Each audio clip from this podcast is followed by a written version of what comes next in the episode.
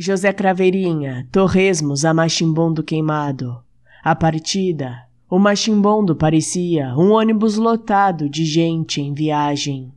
Lá para o quilômetro 20, a oeste da Gorongosa, Chapária e respectivo Tejadilho ficaram, fuliginoso similar de frigideira, fritando várias doses de torresmos derivantes fósseis de passageiros interrompidos antes da terminal.